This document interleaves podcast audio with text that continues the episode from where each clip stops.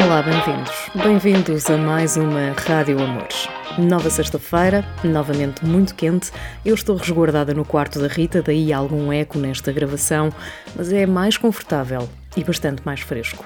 Esta semana trago-vos duas questões, não apenas uma. Uma dessas questões está na revista Sábado. Quem sou eu? Quem é cada um de nós? E fala sobre questões da nossa, enfim, da nossa essência, da nossa mentalidade, da nossa psicologia. Já na newsletter para ler, eu questiono se teremos demasiado tempo livre ou se andamos a fazer escolhas erradas com o tempo que temos. Acho mesmo que temos demasiado tempo livre e para saberem porquê, vão ter de ler a newsletter. Para quem gosta de ouvir esta newsletter, aqui fica o tema desta semana na revista Sábado. Quem sou eu? A saúde mental não teria de ser, mas tornou-se um problema. Na epidemia epidémica, esta é uma subepidemia sem tratamento ou fim à vista, como outras doenças colocadas em segundo plano.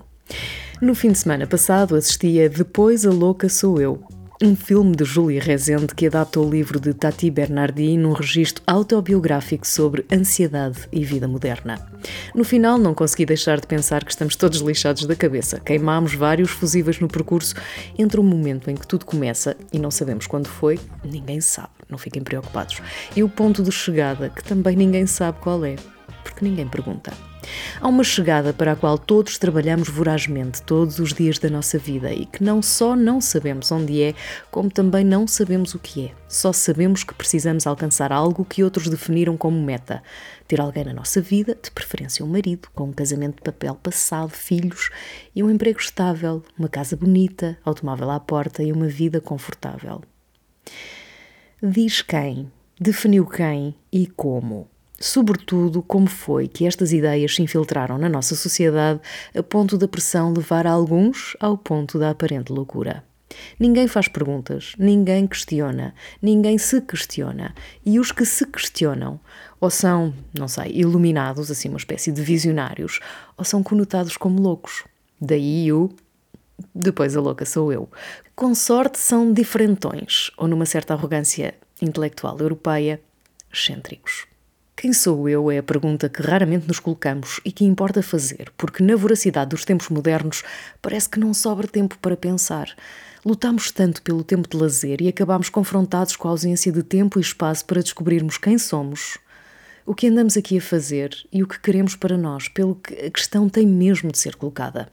De preferência, rapidamente e para todos, porque sim, saber quem somos e o que aqui andamos a fazer também ajuda a que consigamos perceber que não estamos sozinhos e que todas as nossas decisões têm implicações para o futuro. O futuro de todos, porque o quem sou passou a definir-se em função do que temos e podemos comprar, razão pela qual sabermos, sabermos mesmo quem somos contribui largamente para a diminuição do consumo, donde um pequeno contributo para a saúde do planeta. Lá vem ela outra vez. Nada a ver, acham vocês? Não, tem tudo a ver. E quase todas as semanas o repito, porque o nosso tempo na Terra está a esgotar-se pelo excessivo consumo de recursos naturais não renováveis. Adeus.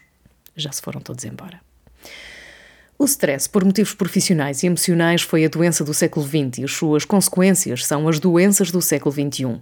Sofremos todos do mesmo: privação do sono, ansiedade, falta de concentração e, por acréscimo, diminuição excessiva do peso ou aumento dos níveis de diminuição excessiva do peso, ou ao contrário também.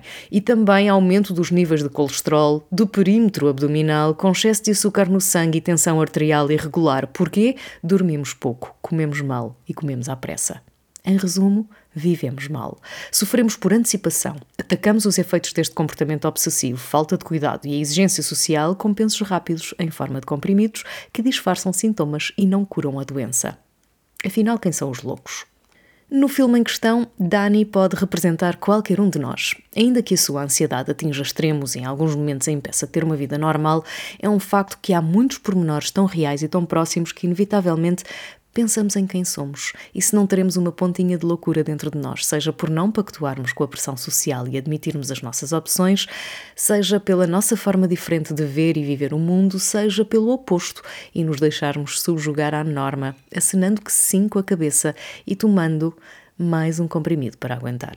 Afinal, quem sou eu? Será que a louca, como no filme, serei eu?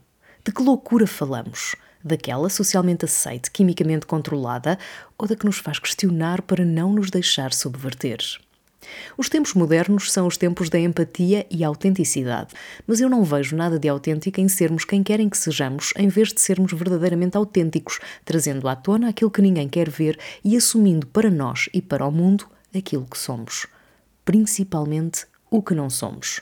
Também tenho verificado que há casos de grande sucesso na exploração da pessoa que somos, da nossa vida, medos, ansiedades, numa exposição pública que se assemelha a uma espécie de terapia coletiva. Nada contra. Nada contra, porque isso exalta a curiosidade humana, aproxima-nos da história e cria uma narrativa que normaliza o tanto que a sociedade sempre preferiu esconder. Mas depois penso o que temos a ganhar com essa exploração pública do nosso íntimo e receio que as redes sociais se transformem num grande e coletivo divã, onde, pela expressão individual, as emoções estejam à flor da pele numa enorme terapia de grupo, ajudando quem precisa, ao mesmo tempo que torna a ansiedade tão comum que qualquer emoção mais forte, sentimento de tensão ou preocupação possa passar a ser catalogado como ansiedade. Isso vai diminuir a força da palavra, sobretudo do problema que representa. A louca sou eu?